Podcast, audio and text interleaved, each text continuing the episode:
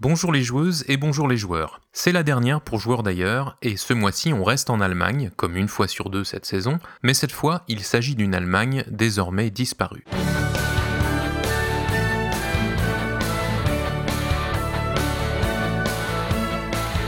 Joueurs d'ailleurs.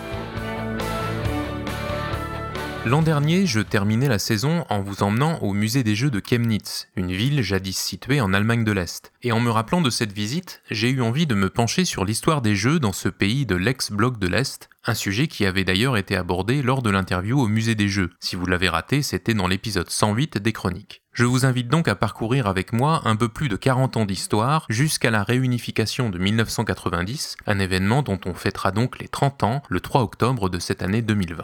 Mais retournons pour le moment à la situation d'avant la Seconde Guerre mondiale, du côté des jeux de société évidemment. J'en ai déjà parlé ici et là dans d'autres chroniques, les jeux et les jouets allemands sont alors connus et reconnus, s'exportent même. De grandes maisons, encore connues aujourd'hui, sont déjà présentes dans le paysage ludique. Ravensburger, Schmidt, Altenburger pour les jeux de cartes. Il y a aussi beaucoup de petites sociétés et d'entreprises familiales qui s'étalent géographiquement de Nuremberg à la Franconie, en passant par la Thuringe et en remontant jusque dans le sud de la Saxe. Famos à Leipzig, Bruckner à Chemnitz ou encore Greffe à Dresde sont des marques déjà connues dans une région qui ne fait évidemment pas encore partie de l'Allemagne de l'Est. Mais si le régime du Troisième Reich a utilisé pendant un temps les jeux de société comme un moyen de propagande comme un autre, en 1943, la production de jeux, comme celle de bien d'autres produits de consommation, est interdite afin de recentrer la production allemande exclusivement vers les biens essentiels à la guerre. À la fin du conflit en 1945, il y a donc une demande pour les jeux, puisqu'il y a eu pénurie,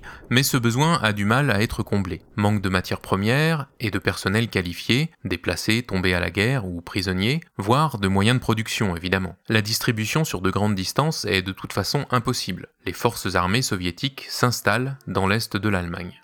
Au cours des quelques années qui suivent, la production de jeux reprend tout de même malgré ces problèmes importants face auxquels on improvise. Pour fabriquer des jeux et des jouets, tout y passe. Depuis des douilles de munitions maintenant inutiles, la tuyauterie en plomb des maisons dévastées ou du papier imprimé d'un seul côté. Pas de limite à l'inventivité. De petits, voire tout petits producteurs de jeux locaux voient le jour, qu'il s'agisse d'imprimeries élargissant leur gamme de produits, d'éditeurs de livres ou tout simplement d'apprentis entrepreneurs enthousiastes parce qu'il faut bien trouver des moyens de subsistance aussi. Les éditeurs ou producteurs établis avant-guerre, quand ils existent encore, tentent de remettre au goût du jour leur catalogue existant, si les jeux ne sont pas trop gourmands en matériaux ou facilement adaptables, et s'ils sont politiquement corrects. Car désormais, il faut obtenir du gouvernement militaire l'autorisation d'imprimer et faire valider les quantités prévues. Certaines rééditions passent tout de même au travers des mailles de la censure naissante, comme avec Fango, sorti chez Human en 1947, et qui n'est que la redite du jeu Flieger Alarm, qui parlait des attaques aériennes, un thème gommé par l'éditeur dans la nouvelle règle du jeu, en remplaçant simplement le mot Flieger, qui veut dire aviateur, par la lettre F pour plus de discrétion. Dès 1945, c'est aussi le retour des jeux éducatifs, comme avec ce Ration Lotto, ou l'autocalcul, dont les plateaux ressemblent fortement à une page d'exercice d'école élémentaire. En 1946, des jeux sur le thème du voyage montrent encore une carte de l'Allemagne tout entière. Quelques jeux paraissent en allemand et russe, mais aussi parfois en version trilingue, allemand, anglais et russe. Certains éditeurs disparaissent après un seul jeu, peu s'installent dans la durée, comme Zinke à Chemnitz ou Rudolf Forkel à Pössneck les deux parties de l'Allemagne occupée commencent à prendre des chemins distincts. À l'Est, c'est le modèle soviétique qui s'impose. Les banques sont nationalisées, une réforme agraire est imposée, les premières coopératives agricoles voient le jour, l'industrie lourde est mise sous tutelle de ce nouvel État en gestation. La justice et le système éducatif sont aussi réformés. La pénurie est là, dans tous les domaines, les gens complètent leur alimentation par la cueillette des herbes, des baies et des champignons, ce qui s'insinuera dans les thèmes de certains jeux de l'époque, comme à Dresde chez Zwerg Pfiffikus, le nain Pfifficus, on pourrait même dire le nain de jardin au vu des illustrations de l'époque. Peu de temps après la fondation de la République fédérale à l'ouest, c'est au tour de la République démocratique allemande de voir le jour le 7 octobre 1949. La production de jeux à l'Est, d'abord un peu soutenue par la forte demande d'après-guerre, baisse rapidement. 50 nouveaux jeux sont répertoriés en cette année 1949. Le Parti socialiste unifié d'Allemagne, membre dirigeant de la coalition des partis politiques autorisés par le régime est-allemand, est en charge de la transformation de la société. Cela inclut bien évidemment l'éducation de la jeunesse dans la direction souhaitée, ce qui inclut donc un mécanisme de censure, qui aura ses conséquences sur les thèmes des jeux de société. Prenons un exemple, le thème du voyage. D'abord anodin, il permet dans les premières années de la RDA à des jeux comme Une balade autour du monde en 1951 de continuer à paraître tels quels. Puis les références à l'Allemagne de l'Ouest devront ensuite être effacé. À cause des restrictions de voyage, le thème finit par disparaître purement et simplement des jeux de société. Quand il finira par réapparaître, la carte sur le plateau de jeu sera celle de la RDA. L'État a la main mise sur les fabricants de jeux, souvent en prenant une part de capital et en les transformant en Commandit Gesellschaft, ou société en commandite, mais un des faits marquants c'est que le manque de trésorerie et la rareté des matériaux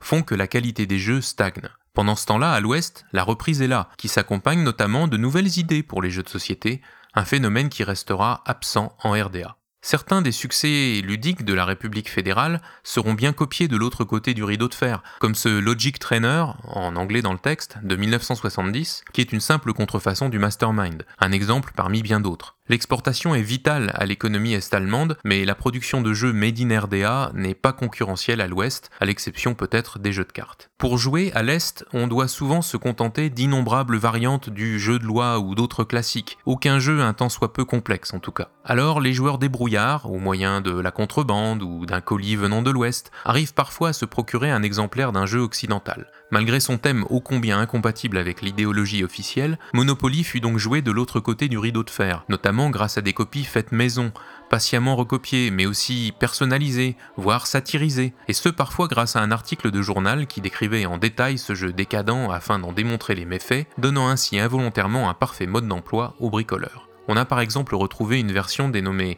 Bureaucratopoly, dans lequel le but est de passer de simple travailleur à secrétaire du parti. Le plateau est parfois peint sur un morceau de MDF, les cartes sont écrites à la main ou tapées à la machine, patiemment coloriées en famille, comme le racontent certains Allemands qui ont vécu leur enfance à l'Est dans les années 80. Et n'allez pas croire que cette activité en vogue était l'apanage des citoyens les plus réfractaires au régime. J'ai lu cette anecdote d'un officier de l'armée nationale qui avait dessiné le plateau du Monopoly au dos d'une photo accrochée dans son bureau, ce qui lui permettait de jouer avec ses collègues pendant le service, apparemment pour tromper l'ennui. Ce n'est pas un exemple isolé, et d'autres jeux classiques ouest-allemands ont réussi à se frayer un chemin jusqu'à l'est au fil des ans, qu'il s'agisse de Malefiz, Barricade en 1968, ou Sagaland, La forêt enchantée en 1981, ou encore Kuhandel, Boursicocotte en 1985, par exemple.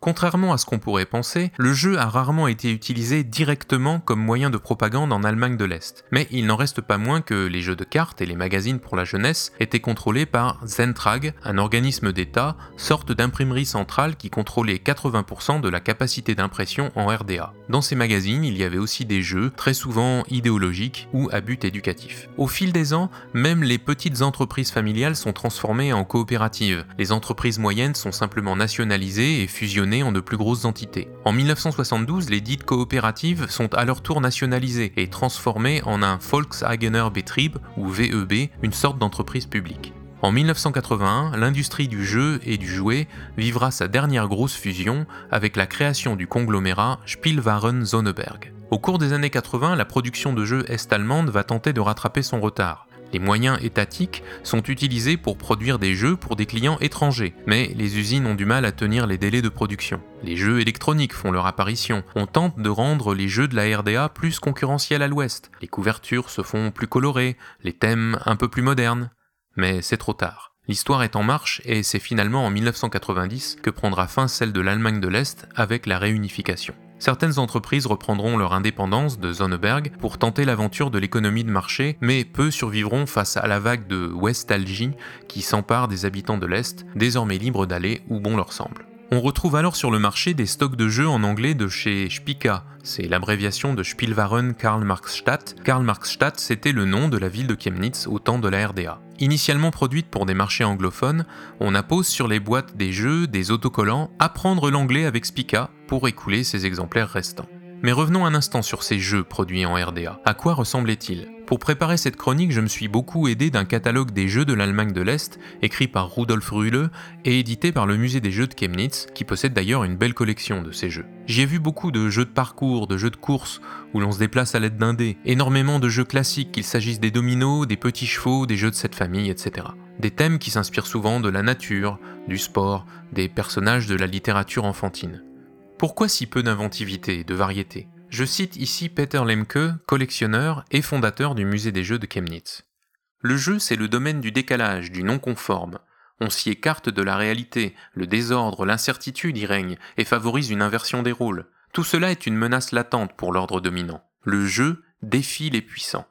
Alors qu'en reste-t-il aujourd'hui de tous ces jeux?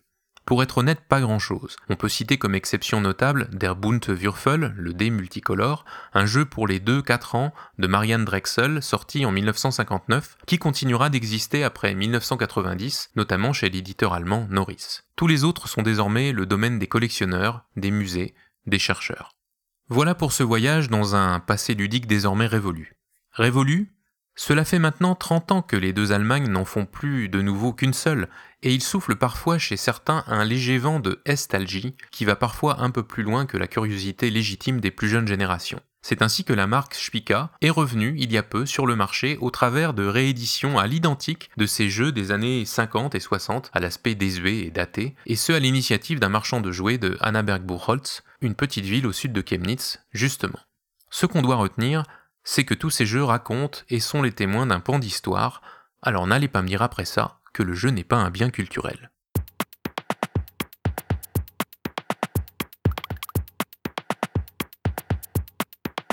Pour cette dernière chronique, je vous sers un mot du jour à rallonge comme on sait si bien le faire en Allemagne, die Wiedervereinigung, la réunification. Merci à toutes et tous pour votre fidélité à la chronique et pour vos commentaires tout au long de cette saison 10 de Proxy Jeux. Continuez à rester ouverts aux joueuses et aux joueurs d'ailleurs, et puis surtout, spielt gut et jouez bien.